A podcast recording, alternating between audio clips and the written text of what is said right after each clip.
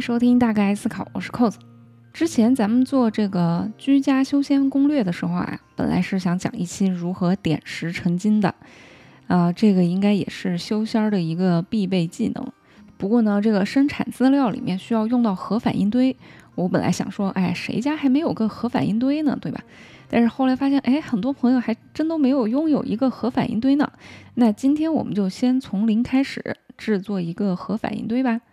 节目的后半部分呢，就会教大家如何用核反应堆来点石成金、包教包会。先念个免责声明。本期节目纯属娱乐，家用简易核反应堆属于民用核设施的管理范畴，因此在设计、制作和使用过程当中，必须严格遵守国际原子能机构和我国国家核安全局的相关法律法规。在设计、制造和使用前，均应向国家核安全局提出相应申请。在获得设计、制作和使用许可证之后，才可以进行实验。严禁无证设计、制作和使用。详情请参考《中华人民共和国》。放射性污染防治法，中华人民共和国核安全法。好了，啊，说的就好像你真能做出来一样。嗯，先说个小故事吧。一九九五年的一个十七岁的少年大卫哈恩，他在住家附近的社区呢，就被一群警察围了起来。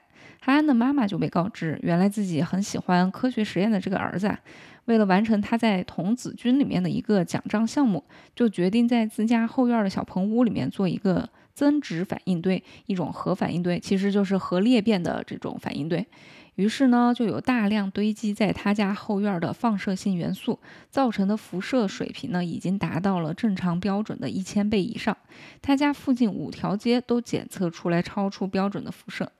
首先，我们可能听到这个故事就奇了怪了，一个熊孩子是如何获得这些材料的呢？那基本上他所有的材料都是东拼西凑、捡破烂收集来的。比如说，他得知这个烟雾探测器啊，就是家里那个探测呃火灾烟雾或者是一氧化碳的那个东西，报警的那个东西有煤二四一，煤就是金字旁一个哦那个眉毛的眉，那他就需要这个煤这个金属啊，于是就联系厂家说他要一批烟雾探测器，学校做实验要用。于是这个厂家呢，就以一元钱一个的价格卖给了他一百个不好使的这种烟雾探测器，嗯，次品。还有，他还曾经冒充过一个教授，然后联系捷克斯诺伐克的一家给企业和大学卖油的这个企业，就买到了含有铀二三五和铀二三八的铀矿。这个也是挺神奇的，随随便便居然就买到了。然后呢，他发现那种气灯的灯纱呀，气灯就是以前还有用的，现在基本上很少见了。嗯，有一些朋友可可能在野外露营的时候还会用气灯，就是它中间会有一个灯纱，就长得跟有点像小丝袜似的那样一个东西，就是一个布的。呃，网子，然后你需要烧一烧它，然后它就会变得很脆，就有点像碳化了那种感觉，脆脆的。那这个时候再通气的话，它那个气好像是，啊，煤油给它气化了，怎么喷上喷到这个灯纱上的？然后这个时候呢，这个灯纱就会发光。那这个灯纱里面啊，就含有土二三二，土就是一个金字旁，一个吃土的土。嗯，这个金属，于是呢，这个哈恩就买了几千个这个灯砂，然后全部给烧成灰。那如何从这些烧成灰的灰里面 提取这个土二三二呢？他就想起来化学书里说了，锂很容易和氧结合，对吧？于是可以从这个二氧化土那里抢走这个氧，这不就把纯的土给留下了吗？于是呢，他又斥资一千元。这个还挺多的，一千元对于一个高中小孩儿来说，而且还是九五年的时候的事情，啊，反正就是花了一千块钱买了一大堆锂电池，然后成功的从里面啊提出了这个土，然后还有啊，比如说他发现以前六十年代以前的很多这种夜光的东西啊，他为了晚上发光，于是都涂了这个镭二二六镭啊，就是居里夫人发现的那个镭。当时呢，经常会把这个夜光就应用在时钟里面，所以那个时候很多的这个钟，呃，它的那个指针、数字什么的都是夜光的嘛，就涂了这个东西。而那个时候很多这种，呃，涂这个夜光面的匠人都得癌症死了，嗯，这个当然是后话了。于是哈恩呢就开始去各种破烂厂、去古董店去收集这个六十年代以前的古董夜光钟。他在收集了一些这个钟之后呢，有一天他在路过一个古董店的时候，就发现它的盖格计数器数字特别高。呃，进去就发现呢，这个店里面有一个夜光钟。那经过讲价呢，就花十块钱买到了。回去就发现，原来这个钟里面藏了一小瓶儿这个涂夜光面的呃涂料，不知道是以前的主人不小心留在里面了，还是就专门放在里面以便呃什么时候不亮了之后要补涂用的。那想一想，当时网络也基本都没有，他查这么多资料，找这么多资源也是很不容易了。而且哈恩家呢也不是什么富裕家庭，从小呢父母离异，他妈妈和男朋友住在一起，他这个小棚屋呢就在这个男朋友的后院里面。反正总之，这孩子呢就是这么一番操作，哈恩就收集到了很多的材料。但是随着他的实验进行啊，他也慢慢感觉有一些危险。毕竟他也只是穿了一个普通的含铅的防护斗篷，而这个东西呢就在家里，他自己也测到了，他妈妈的卧室那个时候已经开始有辐射了。于是他就决定把这些放射性的物质去搬到别的地方去。有一天就在搬的时候呢，这个邻居看到了，就觉得鬼鬼祟祟的，就报警了，说好像有个小伙子在偷轮胎。警察来了之后呢，就搜他的车，就发现，哎，这个车后备箱里面有好多奇奇怪怪的东西。哈恩就警告说，哎，你别乱动我的东西，这东西有辐射。那警察一听，这还了得，赶紧叫人。最后，联邦调查局啊、环保署啊，全部来了。结局当然就是哈恩的这个小实验室就被拆了。那其他危险的材料呢，也被密封起来，运到了犹他州，埋在了沙漠里面。不过这件事情虽然很轰动，但是十七岁就动手自制核反应堆，其实呢，这个 在美国也不是个事儿了。呃，还有后浪更强的。二零零八年，有一个十四岁的小少年泰勒·威尔逊就建造了自己的核反应堆，从此呢名声大振。威尔逊还上过 TED 做了两次演讲，于是呢又鼓舞了更多的有着这个。呃，奇特爱好的小朋友。于是，二零一四年，来自英国普雷斯顿的十三岁小孩基米·爱德华兹也建造了一个核反应堆。他就称自己是偶然看到威尔逊的视频后受到了鼓舞。二零一九年，十二岁的男孩杰克森·奥斯瓦尔特也在家做了一个核反应堆。那这个消息呢，由一个业余的物理爱好者在线论坛核实了，并在去年一月十九号在网上公布了。那这一天离杰克森的十三岁生日仅仅差几个小时，所以他现在是最年轻的核反应堆呃建造者。你看这个十四岁、十三岁、十二岁，就怎么这么细分的一个领域都卷起来了呢？你说？不过后面的这些少年呢？呃，一个是家境优渥，而且并且获得了支持。比如说这个十二岁的杰克森，光是零件呢都是在 eBay 上面买的，就花了一万美元。然后父母呢给他做了这个为期一年的资助，但是那父母也不太懂这玩意儿啊，但是知道可能有危险，还想办法联系了请专家跟儿子指导，让儿子了解在辐射状况以及几千伏的这种电压下面工作的危害。但后面这几个孩子做的其实都是聚变反应堆，相对来说就比较安全，就不会被警察抓走。嗯，那这么多的熊孩子都能做到的呢，你一定也能做到。那我们就来看一看如何自制一个核反应堆吧。首先，我们先来了解一下核反应堆吧。咱要是按照反应的类型来分类的话，刚才其实也提到了，就是会分为核裂变和核聚变这两种。那像是最早的那个十七岁的哈恩计划做的呢，就是核裂变，对吧？后面几个孩子做的就是核聚变。嗯，前者呢原料比较难搞，那后者呢设备比较嗯难搞一点点。那大家一会儿听完呢，可以自行选择要做哪一款。相信大家对于这两种反应呢，大概都了解一些，但这里还是要简单的介绍一下，拖一下时长，主要是我自己也不会，对吧？嗯。核裂变的原理啊，就是无数的科普主播都讲过了，我也不可能比他们讲的更好了。我就是重复一遍李永乐老师讲的吧，就是核裂变它是一种链式反应。什么叫链式反应呢？就是一条自我延续的链条嘛，对吧？比如说比较常见的核电站的反应原理呢，就是用铀二三五。呃，铀二三五这种物质呢，如果你用中子去撞击铀二三五，它就会变成钡一四一，还有氪九十二，以及三个中子。那你说你用一个中子去撞击铀二三五的原子核，结果撞出来两个这个碎片儿。以及三个中子，而这三个中子呢，又会去撞击周围的另外三个铀二三五，所以又会变出九个中子。这样一来呢，就形成一个雪崩效应，我们就称它为链式反应。而在这个过程当中呢，它生成物的质量加起来会比这个反应物的质量要小，也就是说，它经过一番反应，就出现了质量亏损。质量整体就会减少，那质量一旦亏损，我们就知道会放出能量，对吧？这是爱因斯坦的智能方程告诉我们的。那在这里呢，他们放出的能量就会以热的形式存在。但是核裂变呢，也有它的问题。首先，它是一个有限的能源，对吧？地球上的铀二三五，你开采一段时间之后就会开采完。那现在目前呢，大概还能够开采个几十年，是有限的。这也就是刚才为什么说核裂变的材料相对来说要难以获得一些。当然，啊，你看这个哈恩也能够从斯诺伐克就网购，说不定也是能买到的。嗯，第二个就是它面临泄漏的问题。咱都知道这个切尔诺贝利呃核电站的事故，或者是日本地震的时候那个福岛核电站的事故，以及像前面哈恩这种熊孩子自己在家搞这种辐射，其实都很危险。另外还有一件事情就是，你做完这个实验之后，这个废料的处理。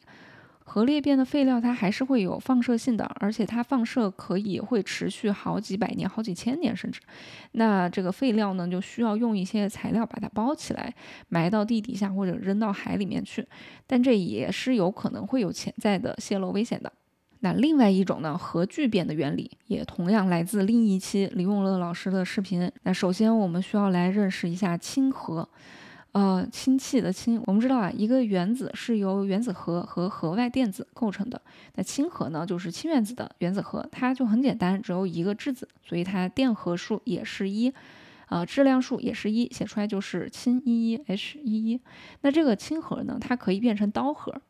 氘是氢的一种同位素，按照这样写出来呢，就是 H 一二，就是表示说它的电荷数是一，但是质量数是二。为什么质量数会变成二？因为这个核里面呢，除了一个质子以外，还有一个不带电但是质量差不多的中子，对吧？那一个质子加一个中子，那就是这个氘核。这个氘核呢，还可以继续聚变，聚变嘛，就是聚在一起嘛，就多再多一个聚变变成氦三。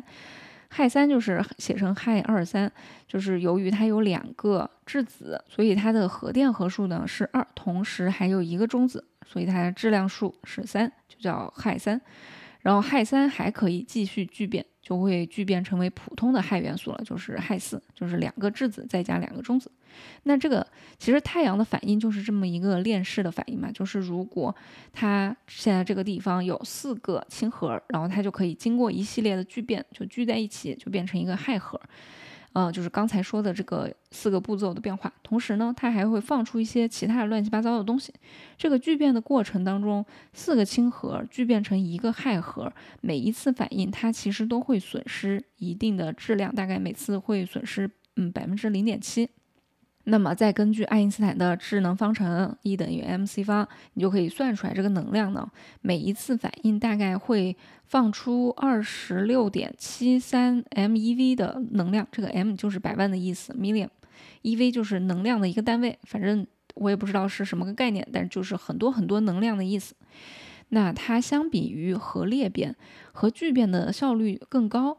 呃，而且它另外一个好处就是它的原料是非常非常丰富的，这个氢以及它氢的同位素在水里面就有，我们从大海里面就可以提取出很多很多的聚变材料。如果我们找一升的海水，大概可以提取出三十三毫克的聚变原料，而一克的聚变材料呢，就可以相当于八吨的石油这样的能量。所以一升的海水大概可以提炼出三百升油的能量。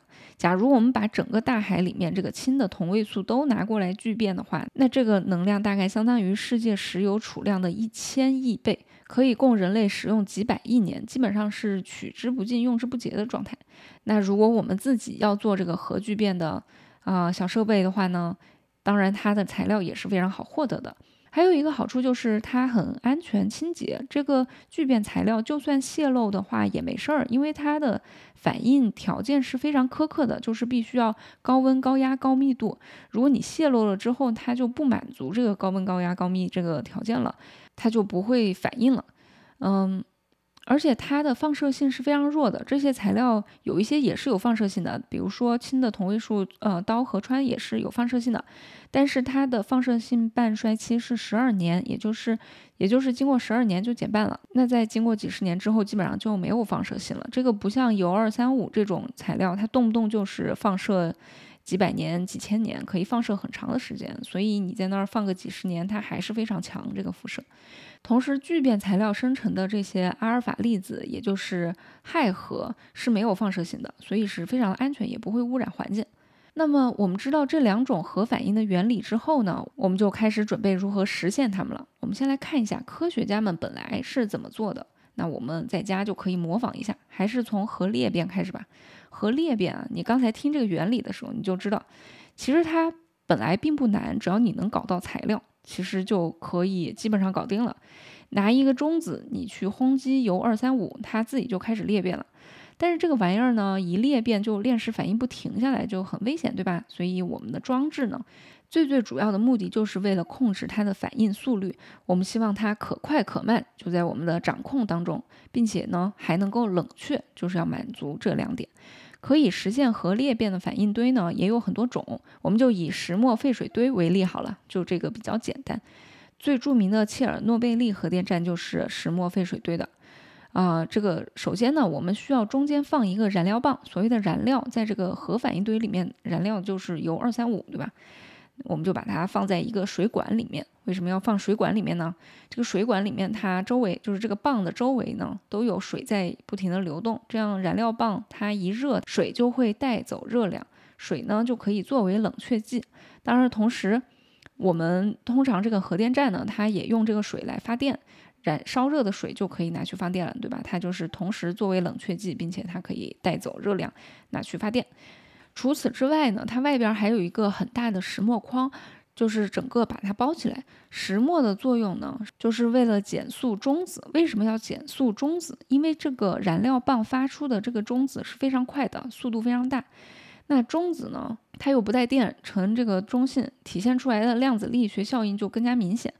根据德布罗意的物质波理论，微观粒子的能量越低，物质波波长就会越大，反之亦然。那因为在量子力学当中，粒子就是一坨概率云，那肯定是这个云朵越大越容易发生碰撞，所以慢中子呢就更容易中靶。所以我们想要让这个发出来的中子撞在，呃，它周围的这些石墨上面，把这个中子呢就减速。选择石墨也是因为，首先石墨粒子它也不大。啊，大的粒子就会把这些中子完全弹回去，就没有意义，对吧？然后呢，石墨也不会吸收这些中子，因为我们其实是需要这些中子去撞击铀二三五的，所以不能把它吸走。嗯，也很稳定，也很常见。所以，那好，这一部分就是这样了。现在它有冷却，也保证能够反应。那我们接下来还要想办法去控制它反应的速度，这就涉及到了一个很关键的部件，就叫控制棒。对吧？切尔诺贝利就是这个控制棒这这个地方出了问题。那这个棒为什么可以控制它的速度呢？就是因为它可以吸收中子，因为你你反应其实全靠这些中子在那儿撞来撞去。那你把中子吸走了，它这个反应不就慢了吗？嗯，什么材料可以吸收中子呢？可以是锂或者是硼元素都可以，一般都是用硼或者是碳化硼做成一个这个棒，然后插在石墨当中。如果反应太剧烈的话，就是中子太多了，那我们就把这个棒呢往下插一点，啊，吸收掉多的一些中子，它反应就慢了。如果想要反应剧烈一些，就把这个控制棒给拔出来一点，它就少吸收一些中子。那这个听起来就还好。其实，如果你想要做一个小型的，你也可以完全按照这个来做，只要你能够搞到材料，像费米那种，它都没有水嘛，它做的就是人类第一个反应堆。嗯，你做那种反应堆，它就真的是把材料和石墨砖块一块一块堆在那里，你要那样也是可以的。不过网上做这种裂变反应堆的人实在是太少了，一个是材料很难搞，另外一个基本上就是很多人做一半就被警察抓了，所以没做出来。但是如果你拥有了一个裂变装置之后呢，你就可以点石成金了。我们知道金子的每一个原子核当中是有七十九个质子，原则上面呢，我们就简单粗暴的组装七十九个质子，就把它呃组装在一起，以及可以让这个原子核稳定的中子，啊，这我们就可以制造出黄金了。或者是更简单的方法，就是从它。在这个元素周期表前后的其他元素当中来做一下加工，对吧？比如说，我们就可以从汞，就是水银，它有八十个质子，把它去掉一个质子；或者是我们可以从铂，就是铂金那个铂，它有七十八个呃质子，那你在里面添加一个质子，也变成七十九个了，就可以制造黄金了。哎，你看，你现在可以让原子裂变，那你不就可以做到这一点了吗？当然，如果你们家有粒子加速器，那就更好了。或者是你去找邻居家借一个也行，对吧？谁家没有个粒子加速器呢？啊，原理就是你需要向这个原子核发射高能粒子。历史上是有科学家通过向水银发射中子，就轰击掉一个质子，然后制造出来黄金的，用的就是加速器。但是现在呢，我们有一个核反应堆，也可以作为这个中子的来源。你可以将汞呢放到反应器当中，就让它一直反应啊。当然，反应时间要很久啦。普通的汞呢，它是有七种同位素的，有汞一九六、呃一九八、一九九、两百、两百零一、两百零二、两百零四。那当它吸收一个中子的时候呢，嗯，汞一九六就会变成汞一九七。那你看啊，它吸收了一个中子。哎，汞一九六的话就会变成一九七，一九七呢，它就可以衰变成为金子。作为副产品呢，其他的比如说汞二零二和汞二零四就会变成汞二零三和汞二零五，对吧？它们就会衰变成它，它就是一个金字旁一个第三人称呃动物的那个它。那你用中子轰击之后呢，你还要等这个汞一九七衰变成为金子。那产生金子的这个半衰期是六十四点一四个小时。那么你轰击完了之后，然后你再等这么久，六十四个多小时，那么其中一半的汞一九七就会变成黄金。你再把它们拿出来，用这个硝酸处理一下这个混合物，反应之后呢，混合物就是主要含有汞嘛，然后一些铊同位素，还有就是金子，硝酸就能溶解汞和铊，但是不能溶解金子。于是你就把金子给筛出来了。不过从这个过程当中可以明显看出来啊，你用这种方法制造黄金的成本可太高了，你还是自己去买一个吧。只不过呢，这个过程还是特别炫酷。还是话说回来，说这个核反应堆，反倒是核聚变的装置比这个核裂变的装置要好做一些。不过核聚变我们都知道啊，可控核聚变是个世界难题，难不成我们要在家整个不可控核聚变，也就是氢弹吗？那这一点呢，一会儿听完你就知道了。首先，我们来说一下聚变。聚变的困难就在于说，它的条件必须首先要高温，高到什么程度呢？大概就是要几千万开尔文，或者是几千万摄氏度，甚至是上亿摄氏度这么高的温度。那第二个呢，就是要高压高密，就是你密度要大一点，同时还要保持一定的时长，你得保持让它不停的聚变时间够长，才能够实现持续的放电，对吧？当然，这个是。我们说可控核聚变都是为了把它拿来发电啊，或者是作为什么能量来源，所以你得时间够长才能够持续放电。那我们先来说一下一般聚变的装置。那我们通常使用的呢，就是托卡马克装置，这个大家都听得很熟了。这个装置它是怎么实现高温的条件呢？答案就是用微波，就等于它是一个功率巨大的微波炉。咱们国家的中科院合肥等离子体研究所，他们研制的这个人造太阳 East 这个装置呢，他们使用的这个大微波炉啊，这就是这个大微波炉的功率大概是十的七次方瓦，也就是大概相当于我们家用的微波炉的两万倍那么大的功率，它的温度大概就可以达到一亿开尔文，大概就是一亿摄氏度。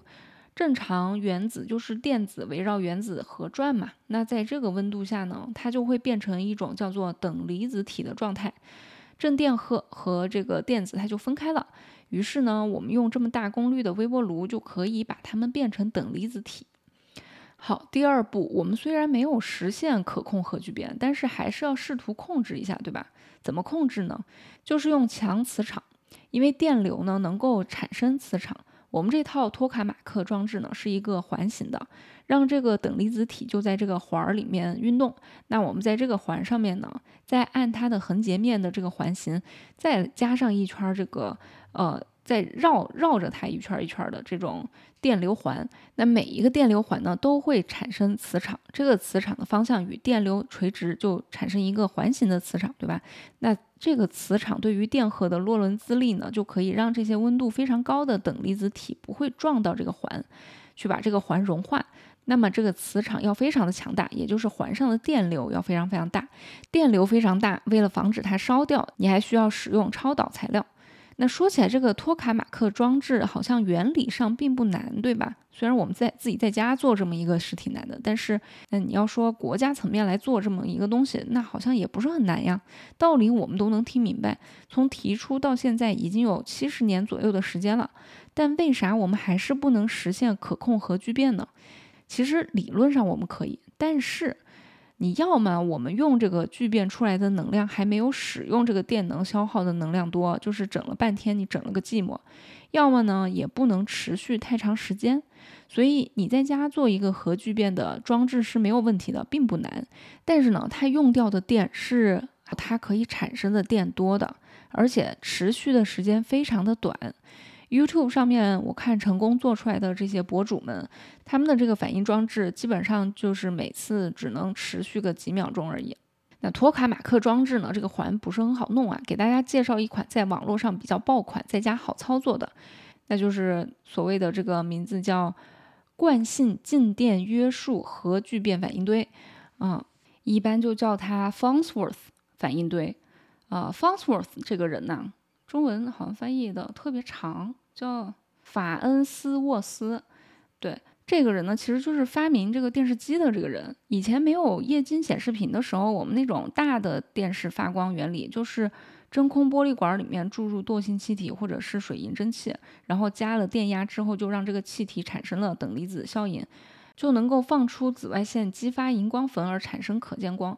然后每个像素都是三个不同颜色的等离子发光体所产生的。那听起来都拿来做电视机这么久了，应该是相对来说比较简单、比较安全的。那我们就用它的这个方法来做等离子体。首先，你需要先做一个可以抽的几乎是真空的东西。呃，这个网上我看大家做的有用玻璃罩的，有用玻璃管的，有用这个不锈钢的。嗯，反正玻璃的也没问题，玻璃比较好看，你还能看到里面。反正只要你能够抽的呃真空，几乎真空就行。然后呢，你还需要用这个不锈钢丝去窝一个小的电网。嗯，我看网上大家一般都是窝成一个像原子核 logo 一样的那样一个一个东西，这个圈儿啊横的竖的绕在一起那样一个东西。但是其实也有人窝成什么环形的，甚至心形的之类的，反正你就窝成一个小电网。接下来你就把这个连上电可以连上电的小电网放在这个真空室里面，嗯，放进去之后你还需要一个外电网，有一些人就直接是用真空室的外壳来作为外电网了，嗯，或者是外面的几根支撑的金属柱子就可以作为外电网了，也有的人呢是在用金属丝去窝一个环绕的外电网，这个只要你有就行了，它其实是接地线的。啊，我感觉讲到这里，大家肯定都已经迷糊了，就想象不出来了。反正大家可以随时翻到下面看图啊，啊，配图服用更佳。放好了之后呢，我们就可以把这个真空室密封好了，然后就开始可以抽真空了。抽到这个气压大概在零点零二五毫米汞柱就可以了。这里抽真空啊，其实有一些人他除了抽真空以外，还连接了一个可以往里面输入一些气体刀的口。有一些人呢，他都没有放刀进去，他就只是做一个展示版本，就连这个都没有，反正也能凑合用。好，那接下来呢，我们连上变压器、整流器就可以试运营一下了。内部的小电网呢是负的高压电，大概是负两万到负一万伏呃之间。嗯，我看大部分的人大概一万伏就差不多够用了。它其实算是一个低压的这个装置，就是在核聚变的装置当中算是低压的一个装置。然后外电网呢，刚才说了是连接地线的，那这样一连呢，如果成功了的话，那些里面内部那个小电网周围的等离子体就会发出蓝紫色的光，非常好看。啊，这个我个人认为是应该可以在家自己做的，但是要注意高压电安全。另外，它还会产生一些紫外线和 X 射线辐射，也要注意一下。不过我估计你们也不会做的。大家如果有兴趣的话呢，可以去上这个 Fuser.net 这个网站。Fuser 就是聚变的那个那个单词，F U S O R，然后点 net。啊，这个网站呢。嗯，进入它的论坛区，里面有你需要的一切资源和答案，全都是各种核聚变装置的爱好者聚在那里。好啦，今天的节目就水到这里。嗯，如果喜欢我们的节目，多给我们点赞、留言，啊，最主要的就是转发。好，谢谢大家收听，祝大家生活愉快，再见。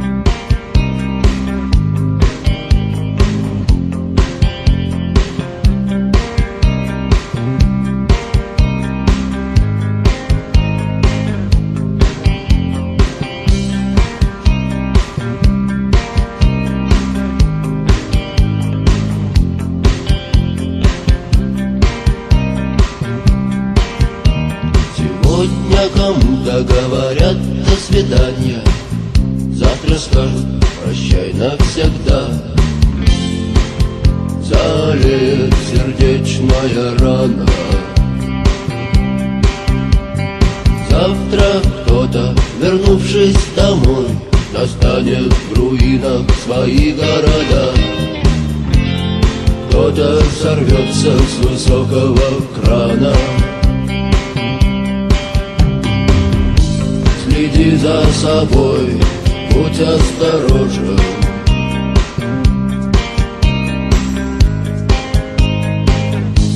Следи за собой. Следи за собой, будь осторожен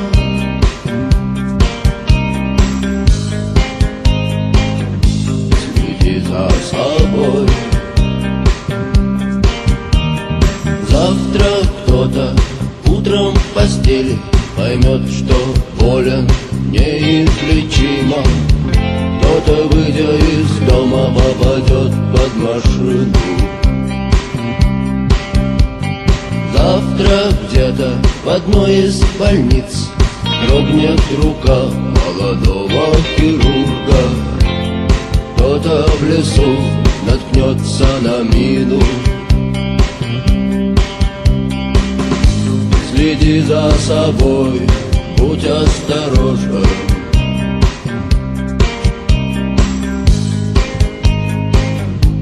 Следи за собой.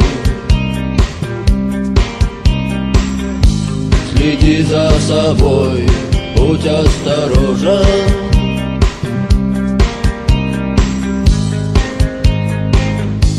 Следи за собой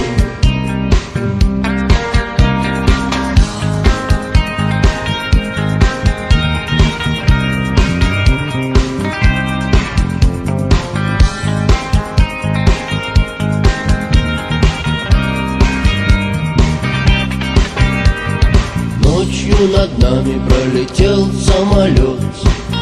Завтра он упадет в океан. Погибнут все пассажиры. Завтра где-то, кто знает где Война, эпидемия, снежный буран Космоса черные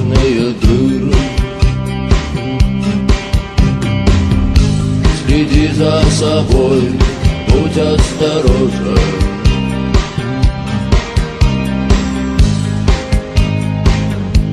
Следи за собой. Следи за собой, будь осторожен.